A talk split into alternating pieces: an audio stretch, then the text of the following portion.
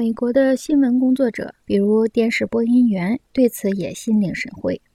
他们中的大多数人在吹风机上花的时间，比在播音稿上花的时间多得多，并且由此成为娱乐社会最有魅力的一群人。虽然联邦新闻法没有明确规定，那些不上镜的人其实已被剥夺了向大众播报所谓今日新闻的权利。但是那些在镜头前魅力四射的人，确实可以拥有超过百万美元的年薪。美国的商人们早在我们之前就已经发现，商品的质量和用途在展示商品的技巧面前似乎是无足轻重的。不论是亚当·斯密倍加称赞，还是卡尔·马克思百般指责，资本主义原理中有一半都是无稽之谈。就连能比美国人生产更优质汽车的日本人也深知。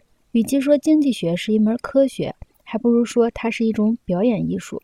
丰田每年的广告预算已经证明了这一点。不久前，我们看到比利·格雷厄姆和谢基·格林、雷德·巴顿斯、迪翁·沃里克、米尔顿·伯利以及其他神学家一起向乔治·伯恩斯表示祝贺，祝贺他在娱乐性行业成功摸爬滚打了八十年。格雷厄姆教士和伯恩斯说了很多关于来世的俏皮话。虽然圣经里没有任何明示，但格雷厄姆教士向观众保证，上帝偏待那些能让人发笑的人。这是一个诚实的错误。格雷厄姆只是错把美国全国广播公司当成了上帝。露丝·维斯特海默博士是一个心理学家，他主持了一档很受人欢迎的广播节目以及一个夜总会节目。在这些节目中，他向听众们介绍有关姓氏的林林总总。所用的语言在过去只能是卧室和某些阴暗的街角里专用的。他和格雷厄姆教士一样，是一个有趣的人。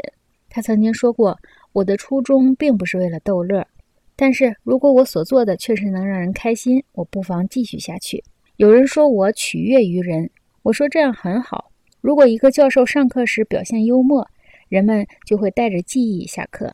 他没有说人们带着怎样的记忆，也没有说这些记忆有何裨益。但是他说明了一点：能够取悦于人真好。确实，在美国，上帝偏待的是那些拥有能够娱乐他人的才能和技巧的人。不管他是传教士、运动员、企业家、政治家、教师还是新闻记者，在美国最让人乏味的是那些专业的演员。对文化表示关注和忧虑的人，比如正在阅读此类书的人，会发现上面这些例子并不罕见，已是司空见惯了。批评界不乏有识之士，他们注意并记录了美国公众话语的解体以及其向娱乐艺术的转变，但他们中的大多数人，我相信还没有开始研究这种变化的根源和意义。那些已经对此做过研究的人告诉我。这一切都是走向穷途末路的资本主义的余渣，或者正相反，都是资本主义成熟后的无谓的果实。这一切也是弗洛伊德时代神经官能症的后遗症，是人类任凭上帝毁灭而遭到的报应，是人性中根深蒂固的贪婪和欲望的产物。